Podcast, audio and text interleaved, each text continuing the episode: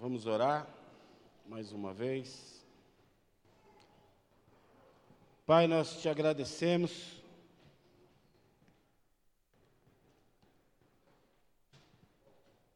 Nós reconhecemos a tua grandeza, reconhecemos o teu amor sobre nós, a tua graça sobre as nossas vidas. Reconhecemos que tu és Deus soberano, único. E declaramos aqui o quanto somos dependentes de ti em todas as nossas áreas. Cremos, Senhor, que a tua palavra é a tua boca falando conosco. Cremos que ela liberta, cura, salva, restaura. Por isso nós pedimos, Pai, que ela venha de encontro ao nosso coração, que ela venha como uma flecha que atinge o alvo, que ela venha atingir, Senhor, todas as áreas em que estamos em falha, todas as áreas que precisamos ser polidos, restaurados, renovados, ensinados. Em nome de Jesus, Pai, assim como um professor doutrina um aluno, que a tua palavra venha nos ensinar, nos doutrinar, nos tornar conhecedores cada vez mais do teu propósito, da tua vontade para as nossas vidas. Abrimos nosso coração, abrimos, Senhor, nosso entendimento e clamamos, Senhor, assim como alguém que está no deserto precisando de água, que a tua palavra venha matar a nossa sede, alimentar a nossa alma, em nome de Cristo Jesus. Amém. Amém, queridos.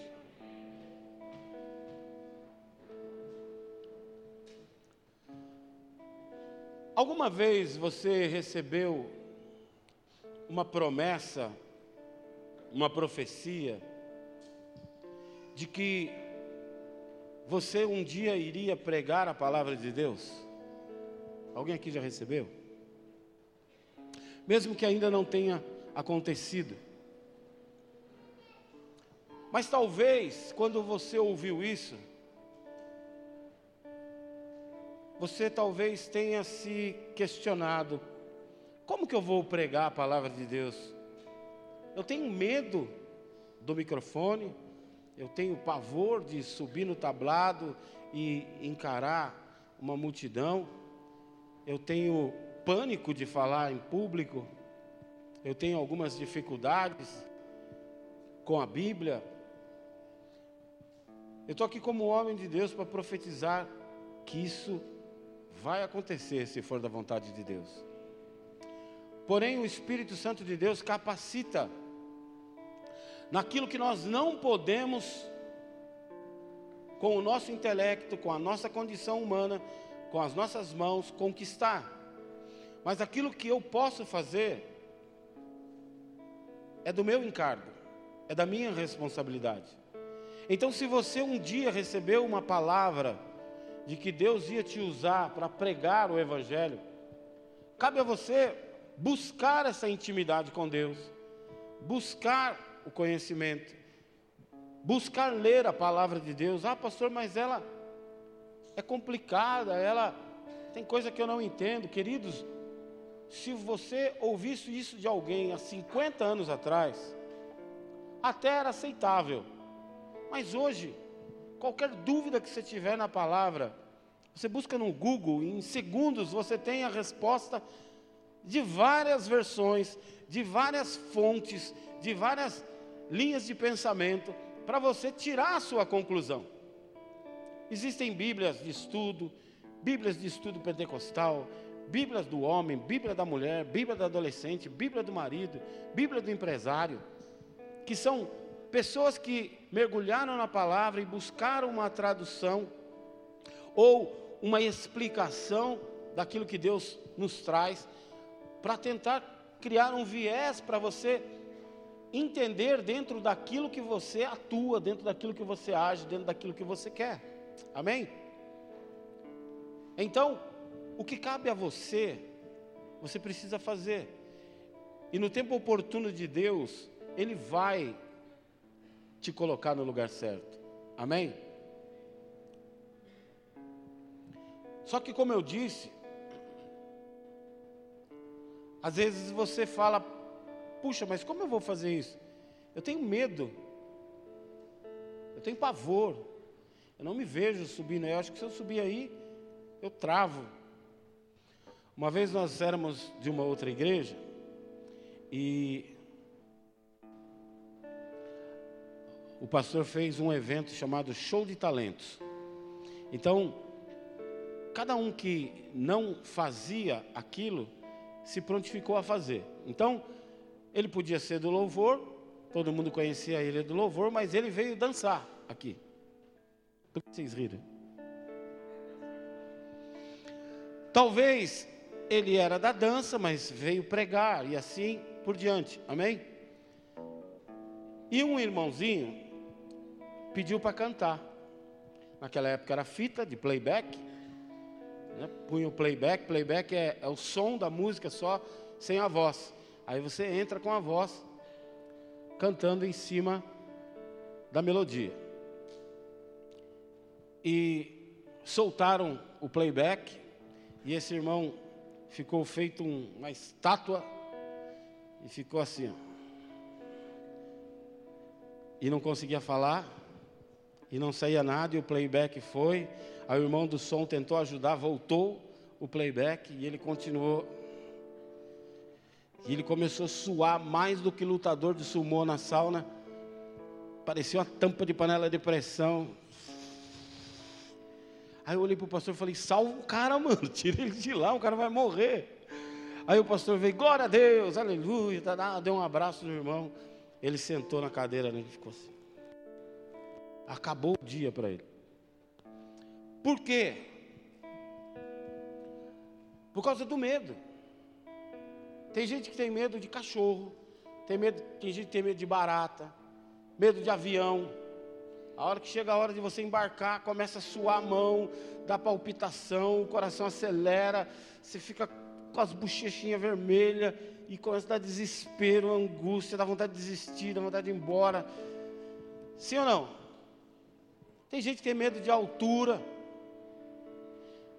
Tem uns países que os caras pegam um penhasco e faz uma plataforma de aço que vai até lá na frente e fecha de vidro. Quem já viu isso? E a galera vai até lá na frente tirar, mas nunca que eu ia. Já me convidaram para pular de paraquedas. Vamos, pastor, eu pago. Eu falei, não, se fosse para eu voar, Deus tinha feito um pássaro, não tinha feito essa coisa aqui. Então deixa eu ficar com o pé no chão. Avião me dá um pavor, meu irmão. Não sei por que aquele troço tem porta de emergência. Você vai fazer o que? Abre aí que eu vou descer. Vou, dar um, vou pular. Tem gente que tem medo de coisas simples, como eu disse, de falar em público, de pegar o microfone. Falta o ar, ela não consegue respirar. Tem gente que tem medo de barco, tem medo de água, tem medo de piscina.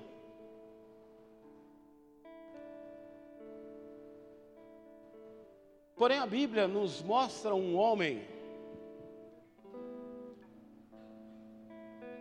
muito contrário a isso. A Bíblia nos mostra um personagem destemido, proativo, temperamental, colérico, impetuoso, apaixonado naquilo que ele faz, atirado nas suas atitudes, que era o apóstolo Pedro. Várias vezes você vai ver situações em que Pedro, entre os doze, toma a iniciativa, em que Pedro dá o um passo à frente, em que Pedro aparece primeiro. Porém, há uma situação que a Bíblia nos mostra um Pedro completamente diferente disso. Nos mostra o Pedro que eu falei, com medo um Pedro acuado, um Pedro se escondendo entre as sombras dos pilares e os corredores das construções de Israel, um Pedro com aquela mão calejada de um pescador, no rosto desesperado, onde ele não sussurra ou choraminga, não, a Bíblia diz que ele grita, que ele urra, que ele uiva, que o choro dele é escutado de longe, que é um choro desesperador, que ele chora copiosamente, aquele rosto surrado pelo o sol da Galiléia, barbudo, lavado de lágrimas. A Bíblia diz que ele é consumido pelo medo como alguém que é consumido pelo câncer. Medo pelo que ele fez e medo que ele jurou um dia nunca fazer. Lucas capítulo 22, no verso 33 e 34, a Bíblia diz que Pedro disse assim: olhando nos olhos de Jesus: Eu estou pronto para ir contigo para a prisão ou para a morte. E no verso 34, Jesus responde para ele: Pedro, antes que o galo cante hoje, três vezes você negará que me conhece. Queridos, negar a Jesus já é algo frustrante, já é algo que marca as nossas vidas. Negar a Jesus no dia da sua crucificação, no dia que ele vai ser preso, surrado, açoitado, cuspido, nos fere ainda mais, mas ele não negou uma ou duas, a Bíblia diz que ele negou três vezes. A primeira vez talvez tenha sido suave. Alguém falou: oh, acho que aquele cara ali andava com ele também. Hein? E talvez Pedro falou: Ei, não viaja. Nem conheço esse cara. Dá licença, está me confundindo. Os caras são tudo barbudo, é tudo parecido. Talvez a segunda, a pessoa tenha sido mais contundente. Falou: Não, é você sim. Pessoal, é ele sim. Esse cara andava junto com Jesus, aquele que vocês prenderam. E Pedro começa a ficar nervoso. Seu coração começa a acelerar, a mão começa a suar, ele começa a ficar com medo. Será que eu vou ter que passar a mesma coisa que Jesus está passando? E ele fala: Não, está querendo arrumar para minha cabeça, eu não sei quem é esse cara. E acontece a terceira vez. Não, é você sim. Aí aparece mais um, não é ele sim, não é ele, é ele, é ele, é ele, é ele. O medo invade a vida de Pedro. E a Bíblia diz que ele grita: Eu não conheço esse homem.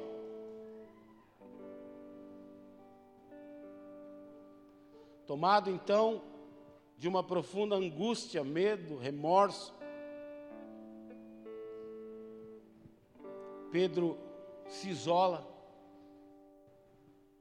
numa depressão, numa tristeza, pelo que fez e pelo que jurou nunca fazer.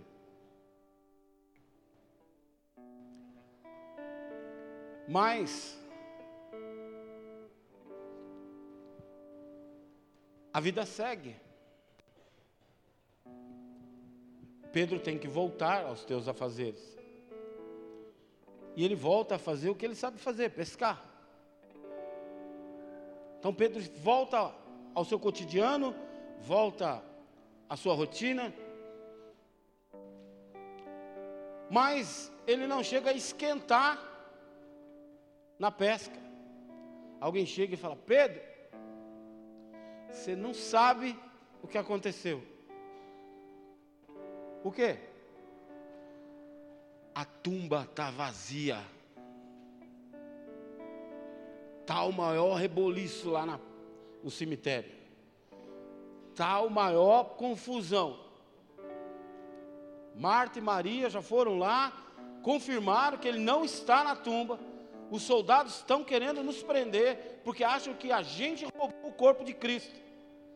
Aí aquilo que já estava difícil para Pedro piora. Por quê? Porque além do remorso, agora vem a acusação no coração dele: olha o que você fez. Tudo que ele falou era verdade. Ele avisou que não ficaria pedra sobre pedra e que no terceiro dia ele reconstruiria o templo. que em três dias, três dias o templo seria reconstruído, que ele voltaria. Então vem todo aquele filme na cabeça de Pedro, todos os momentos que ele passou com Cristo, todas as coisas que Cristo lhe ensinou. E ele fala: O que, que eu fui fazer? Tudo aquilo era verdade, e eu joguei fora. Agora ele está aí, andando para baixo e para cima. E se ele vier até mim, como eu vou ter coragem de olhar nos olhos dele novamente? Como eu vou ter coragem de encarar ele? Será que ele vai me aceitar por perto? Não. O que, que eu fui fazer? Porque eu não dei ouvidos. Ele avisou que voltaria. Será que Pedro é o único que já se arrependeu por uma bobagem que fez? Ou você, como eu, corrobora com ele? Quantas vezes nos arrependemos?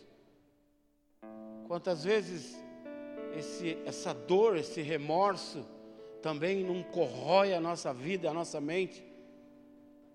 Porque traímos, porque adulteramos, porque voltamos a um lugar que deveríamos ter abandonado, porque falamos o que não deveríamos ter falado, porque fizemos o que não deveríamos ter feito, porque cometemos uma bobagem que não dá para voltar atrás, aquilo vai vir à tona, aquilo vai explodir, as pessoas vão ficar sabendo.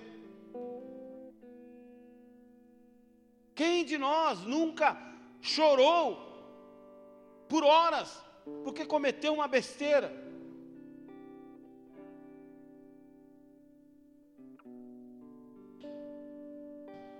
Quem de nós, depois disso, nunca usou estas frases? Nunca mais eu faço isso. Nunca mais eu vou neste lugar.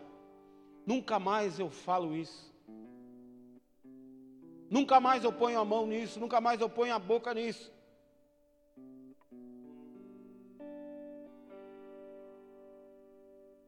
Jamais farei isso novamente. Acho que dessa vez aprendi a lição. Quanta vergonha, quantas pessoas eu envergonhei, quantas pessoas eu prejudiquei, o que vão falar de mim? Como vou encarar as pessoas que já me estenderam a mão, que já me ajudaram, que já me aconselharam? Como vou encará-las frente a frente?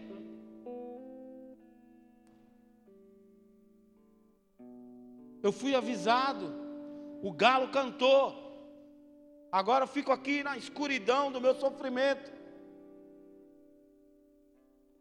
Porém, olha para quem está do seu lado e fala para ele assim: somos muito cara de pau.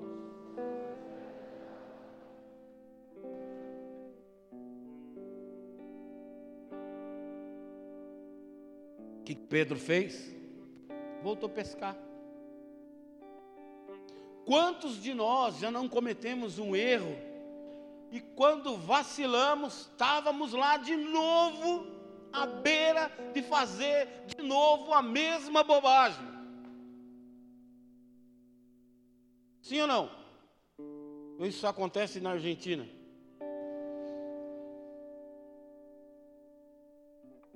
De novo buscamos o natural quando devíamos buscar o sobrenatural.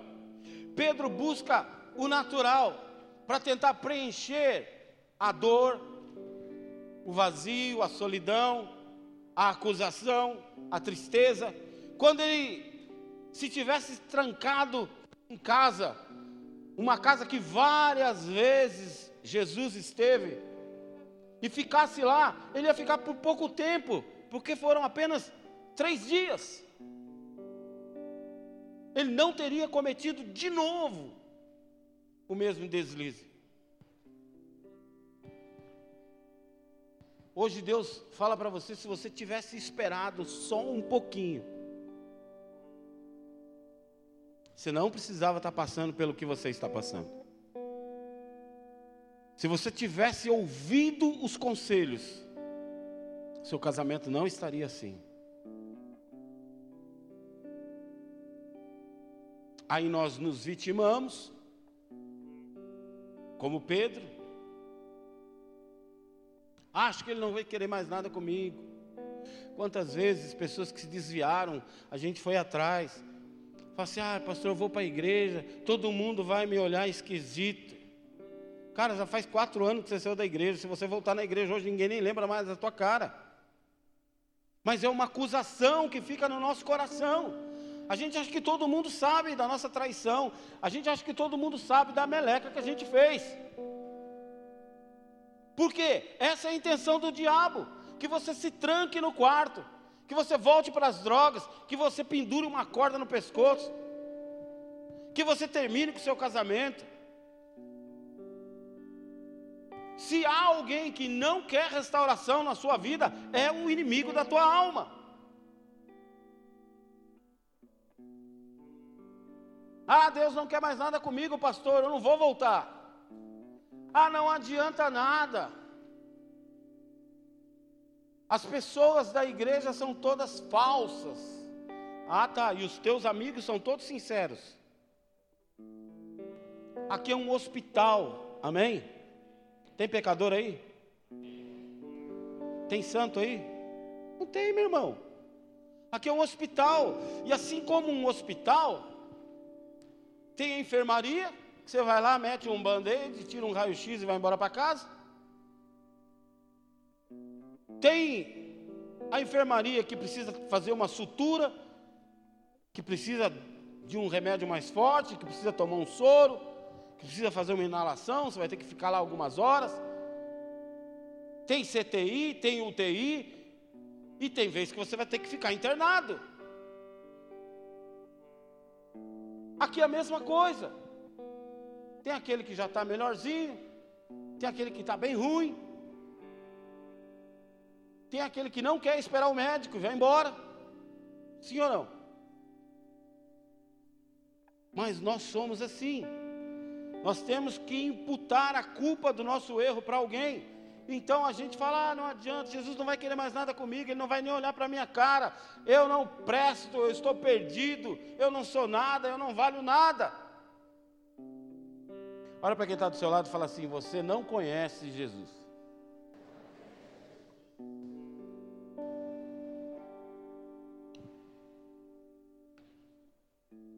Pedro não foi na sinagoga procurar Jesus. Pedro não foi no Bola de Neve.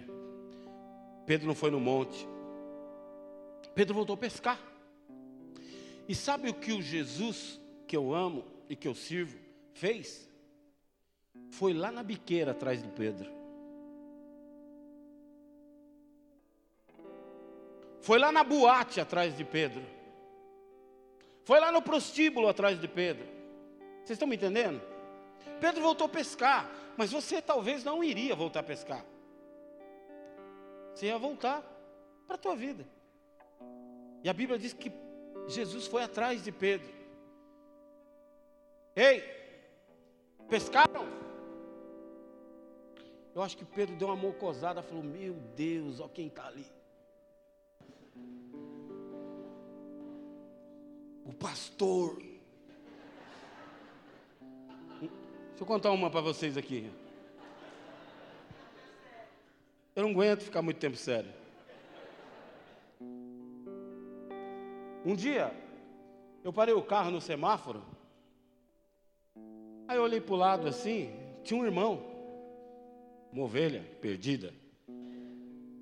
Sabe aquelas bancas, hoje não tem mais, mas lembra aquelas bancas de jornal que pendurava aquela revista daquelas moças que tem um calor assim, fora do normal, que vive sem roupa?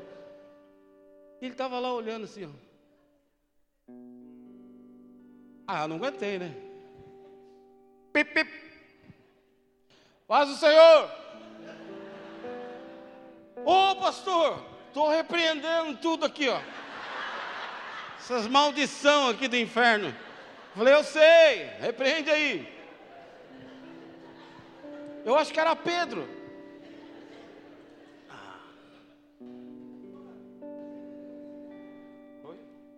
Ah. Teve outro. Eu estava fazendo um bico no mercado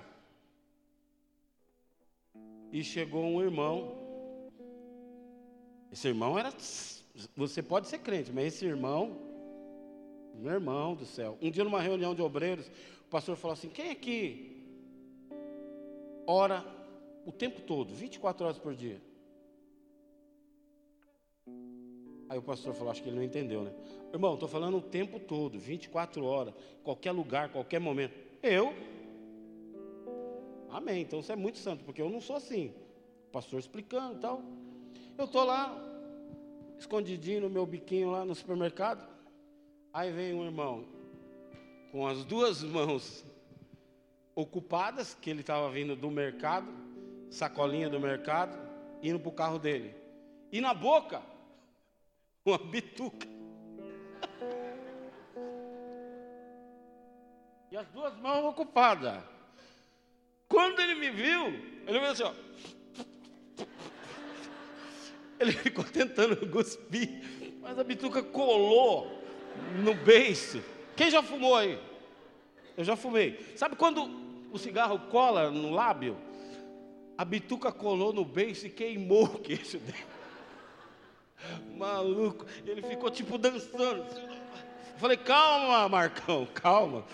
Deixa eu te ajudar. Fui lá e tirei a bituca da boca dele. Eu posso falar porque isso faz mais de 25 anos. Eu acho até que ele já morreu.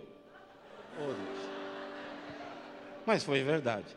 Aí eu falei, calma, Marcão, você vai se queimar, você vai morrer, hein, filho? Deixa que eu tire essa bituca para você. Oh, aí ele quis justificar. Né? Não, sabe o que quer? É? Não, não precisa me explicar nada, não, cara. Vai em paz. Eu acho que Pedro, quando viu Jesus na praia, ficou nessa saia justa. Meu Deus. E Pedro aí?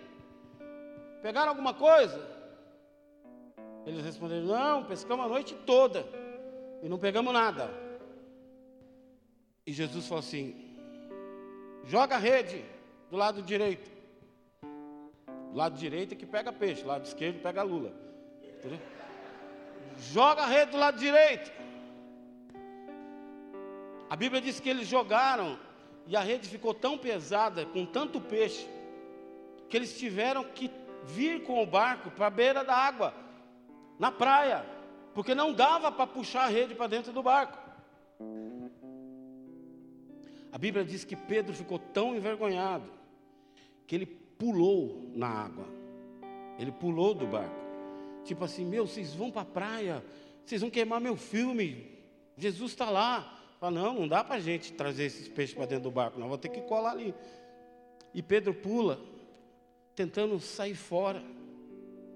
Mas Jesus é tão bom que fala: Pedro, vem cá. A Bíblia diz que havia um churrasco. Quem gosta de churrasco? Peixe na brasa, pãozinho e água. A Bíblia diz que Jesus vai ao encontro de Pedro, o pecador, e prepara para ele uma mesa. Querido, ninguém chama inimigo para sentar à mesa. Mesa é lugar de comunhão. Mesa é lugar de intimidade. Mesa é lugar de quem você ama. Jesus mostra o seu amor.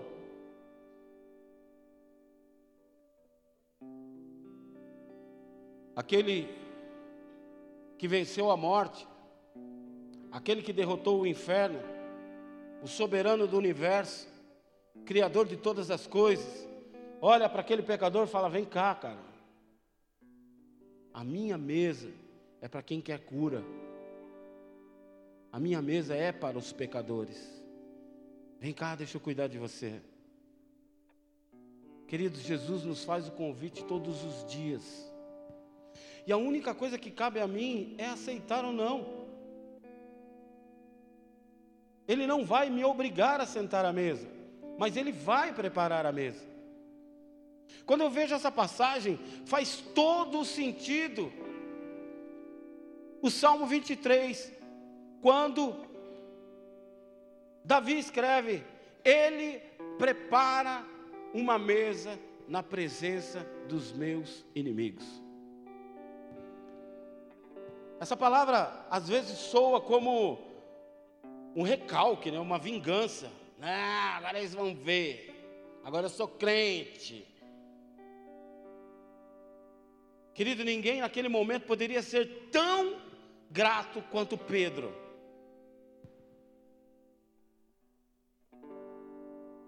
Eu fui covarde, eu neguei, eu rejeitei, eu fiquei com medo.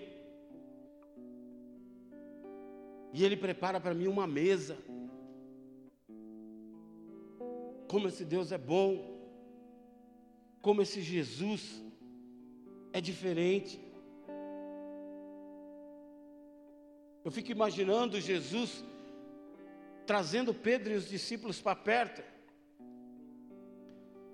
E Satanás e os seus demônios à volta daquela cena, assistindo aquilo. Os demônios lá, tudo com camisa do Corinthians tal.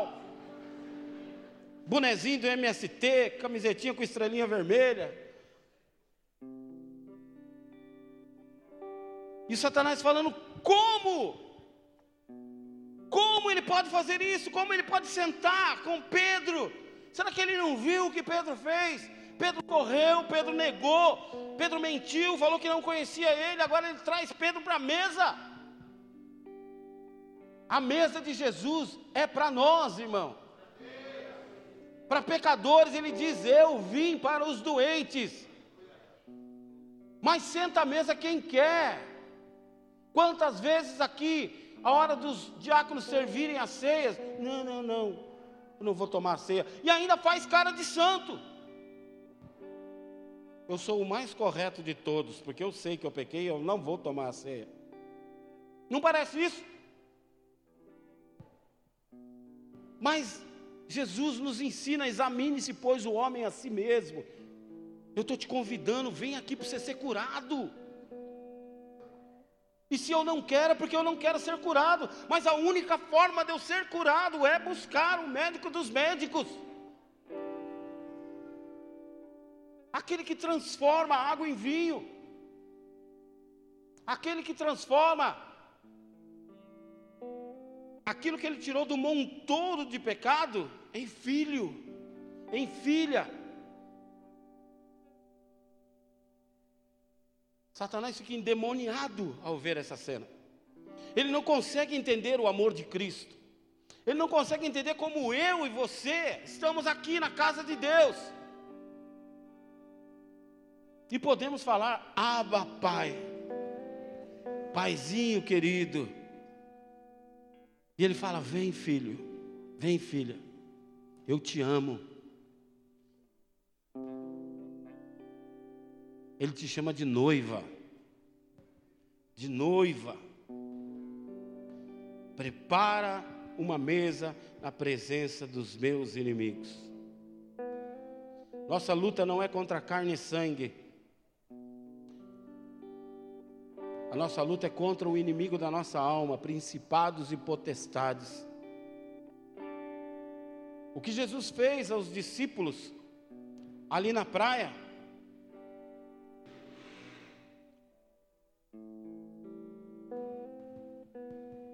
Ele faz mais à frente. Ele pede para que os discípulos vão até um terraço de uma casa e preparem uma ceia para ele novamente ceiar, mas agora ele vai embora. Vocês lembram no culto passado que eu falei que o pastor sobe montanhas e se arrisca para encontrar um lugar apropriado para suas ovelhas se alimentarem? tirando ervas daninhas, matando animais peçonhentos, livrando as ovelhas de bestas feras. Ali na Santa Ceia estão os doze, porém há um entre eles que começa a ceia, mas não termina a ceia. Ele senta à mesa, ele é convidado por Jesus, ele é convidado para ser curado, mas ele não quer, ele não aceita, e vocês vão ver isso na palavra.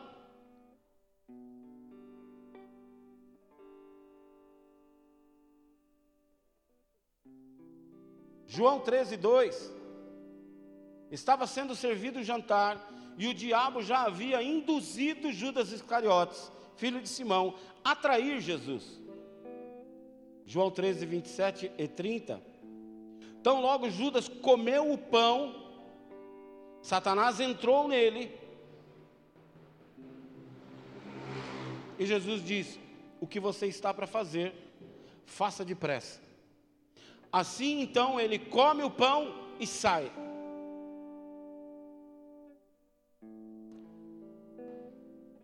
Olha que interessante. João 6,35, a Bíblia diz que Jesus é o pão que desceu dos céus. Ele queria o pão, mas ele não queria o sangue. Ele queria participar das bênçãos, dos milagres, de estar perto de Jesus, mas não queria o sacrifício do sangue não queria a cruz. Quantos de nós nos achegamos a Deus pelos milagres, porque queremos uma cura, porque queremos uma porta de emprego, porque queremos uma restauração no casamento, porque queremos uma bênção na família, um problema a ser resolvido, e quando é resolvido, levantamos da mesa e vamos embora.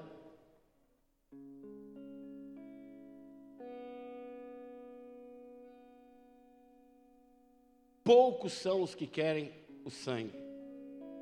Poucos são os que estão dispostos a participar do sangue. Judas esteve na ceia, viu a ceia, mas queria só o pão. A mesa é para quem quer intimidade.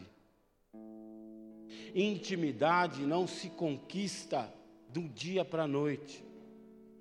Eu tenho uma frase que eu sempre falo: amizade se faz comendo um quilo de sal. Porque antigamente o sal não era como esse sal que a gente conhece, refinadinho. Você comprava uma pedra de sal e você tinha que ir moendo aos poucos, conforme você ia usando. Então, comer um quilo de sal levava tempo. Comer um quilo de sal com você, nós íamos ficar juntos bastante tempo. Você ia saber um pouco mais de mim, eu ia saber um pouco mais de você, você ia conhecer os meus defeitos, eu os seus, e decidirmos se vale ou não continuarmos juntos. Assim é, por exemplo, um casamento. E olha que nós já comemos sal pra caramba. Quase 40 anos juntos, haja sal. Eu sei que tem hora que eu sou sal grosso. Mas Deus está lapidando e moendo.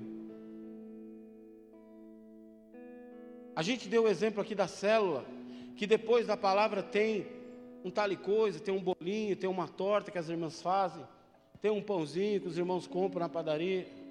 As irmãs fazem, os homens compram. Um refri, um cafezinho, um chá. Porque é essa resenha, meu irmão, que faz o ambiente familiar.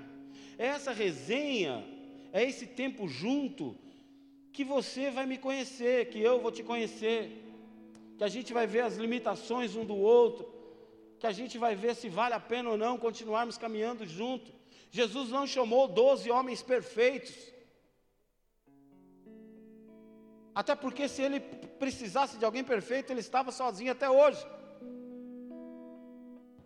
Mas ele chamou doze homens que estavam dispostos a sentar à mesa, serem curados e buscar intimidade.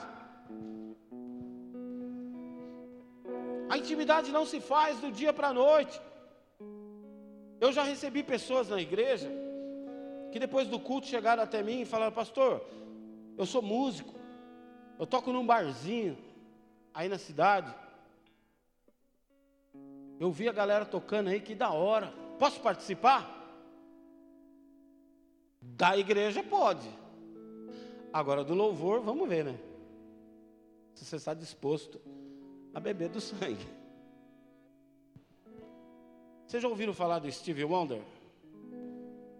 Já venceu vários Grammys, já recebeu vários prêmios. Tem mais de 60 anos de carreira.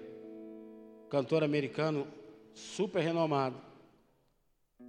E é cristão. E eu tive a oportunidade de conhecer o pastor da igreja dele. E ele disse que um dia ele brincou com o Steve Wonder. Você precisa subir lá, fazer um louvor para nós. Steve Wonder falou para ele: Aquele lugar lá em cima é muito sério. Steve Wonder. Aí aparece um cara que toca no barzinho e quer tocar no louvor. Vocês estão entendendo? Ontem teve culto de casais. Quem estavam aqui? Foi uma benção, muito gostoso. E Deus deu uma palavra para nós que casamento é uma construção. Amém? Nós construímos, todo dia você põe um tijolinho, todo dia você reforma uma coisa que quebrou, todo dia você dá uma reparada numa parede que caiu o reboco. Amém? Só que o divórcio também é uma construção. Ninguém acorda do nada e fala, ah, cansei, vou me separar. Ele também é construído. A vida com Deus, ou a sua decisão de sair da mesa, também é construída. Olha para quem está do seu lado e pergunta para ele: O que você tem construído? Estar à mesa ou sair da mesa? Estar à mesa envolve eu ir na casa do Luciano e da Natália e eles não me conhecerem muito bem e prepararem um prato que eu não gosto. E eu falar, puxa, que bênção essa comida. Vou comer, meu irmão. Vou comer. Porque eu, eu não fui criado a pandeló, eu fui criado a pescoção. E nunca foi colocado nada na mesa que nós rejeitássemos. Por isso que é tudo gordinho, meus irmãos. Porque eu aprendi que está na mesa é para comer.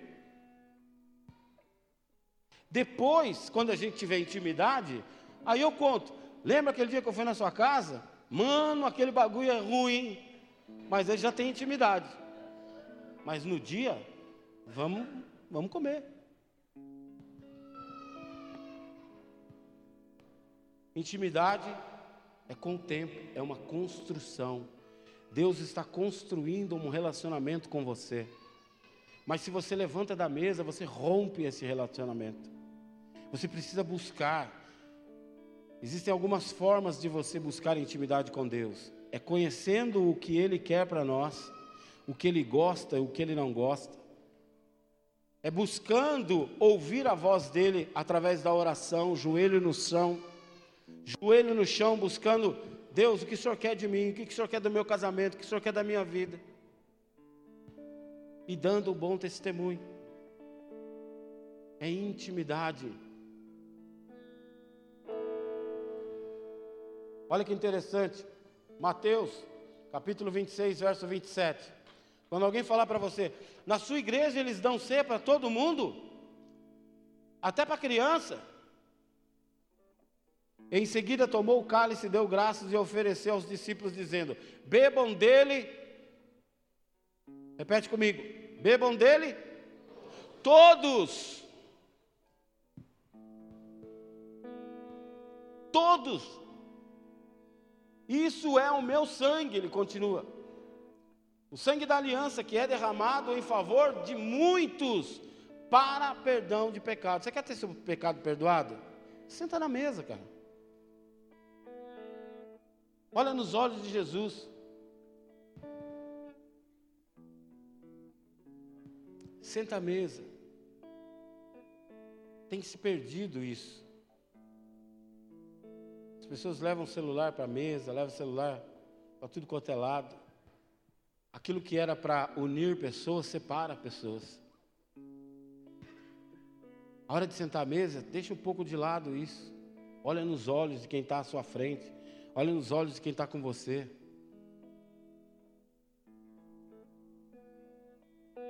Compartilha.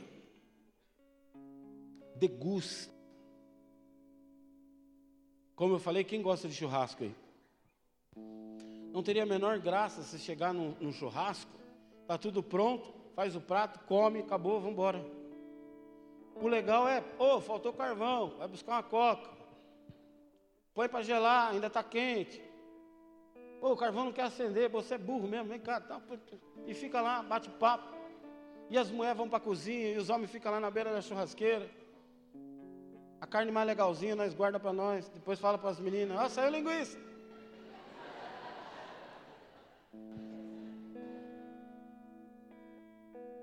Passa ali a tarde toda. Um dia eu vi um filósofo dando uma explicação muito sábia que nós estamos vivendo um tempo de despamonhalização das amizades. Despamonhalização. O que, que ele quis dizer com isso? Aqueles que são mais velhos, quando ia se fazer pamonha, quem sabe o que é pamonha? Não é seu marido, quem sabe o que é pamonha?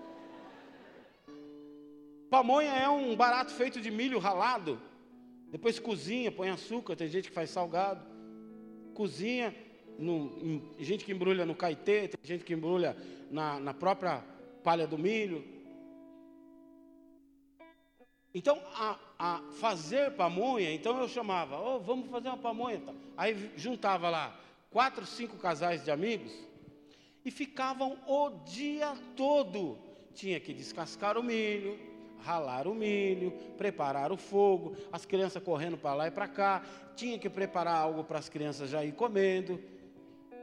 Os homens ficavam batendo papo, aí ia cozinhar, depois de tudo pronto, chama as crianças, faz o café. Agora a gente vai comer pamonha com café. Então, a pamonha ia sair 8 horas da noite. Vocês estão entendendo? Acabou isso, meu irmão. A gente vai no fast food, pega de dentro do carro e come dentro do carro.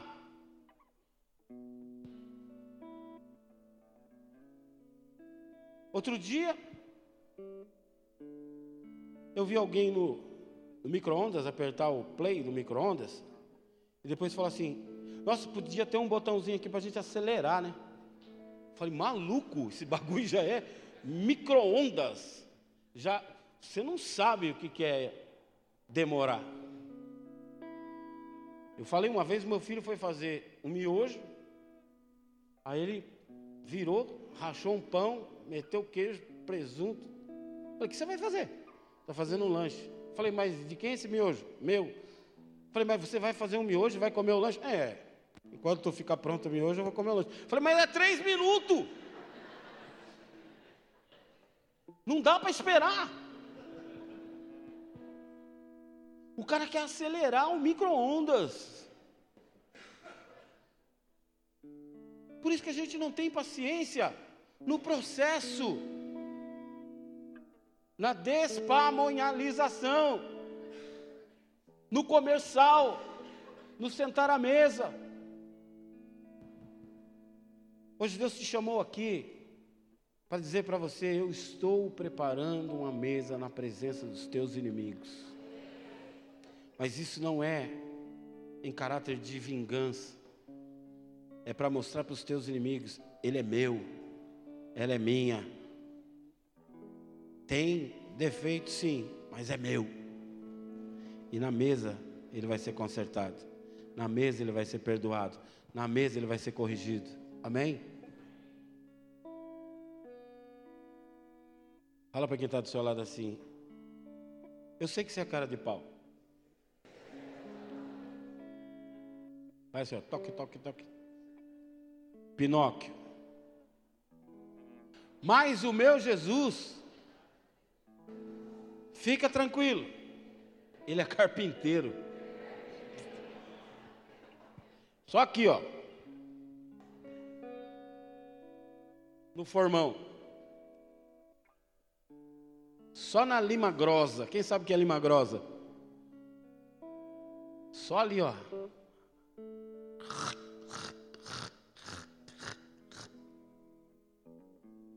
Eu preciso ser lapidado por Jesus. Todos os dias.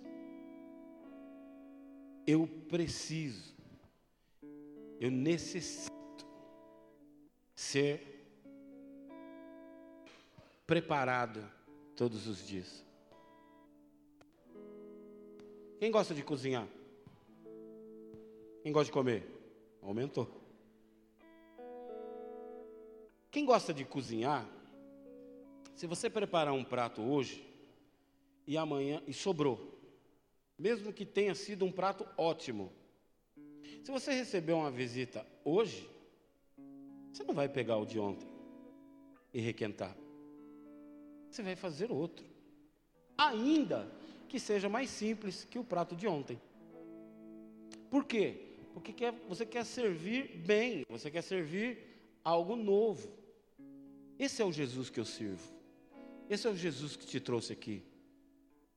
O que ontem ele derramou para os casais, foi para os casais.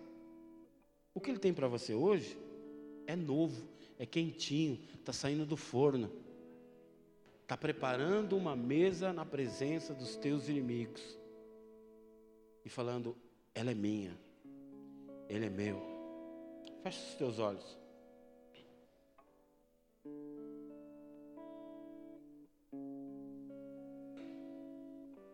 O mesmo Jesus que preparou o churrasco na praia para Pedro, o mesmo Jesus que preparou a ceia no terraço para os seus discípulos, é o mesmo Jesus que está aqui nesta noite. É o mesmo Jesus que você celebrou naquela linda canção que às vezes a gente canta e a gente nem presta atenção. Vai brilhar. Uma luz vai brilhar. O tempo de luto acabou e agora é um tempo de festa. A tristeza acabou, agora é tempo de alegria. Às vezes a gente canta e a gente entra só no ritmo da música e não percebe nem o que está falando. Mas eu quero declarar hoje, em nome de Jesus na tua vida, que há um tempo novo do Senhor na tua vida. O tempo de luto acabou. O tempo de tristeza acabou porque Ele está preparando uma mesa na presença dos teus inimigos. Basta que você aceite sentar à mesa, ser ministrado por Ele, aprender dEle, ouvir dEle. Do mesmo jeito que Ele preparou um peixe na praia para Pedro, hoje Ele quer acender um fogo no seu coração, queimando toda vergonha, todo pecado, toda acusação do que quer que você tenha feito. Ele é fiel e justo para perdoar. A mesa é para todos. Não aceite nenhuma acusação do inferno contra a tua vida. Eu quero falar com você que está aqui pela primeira vez.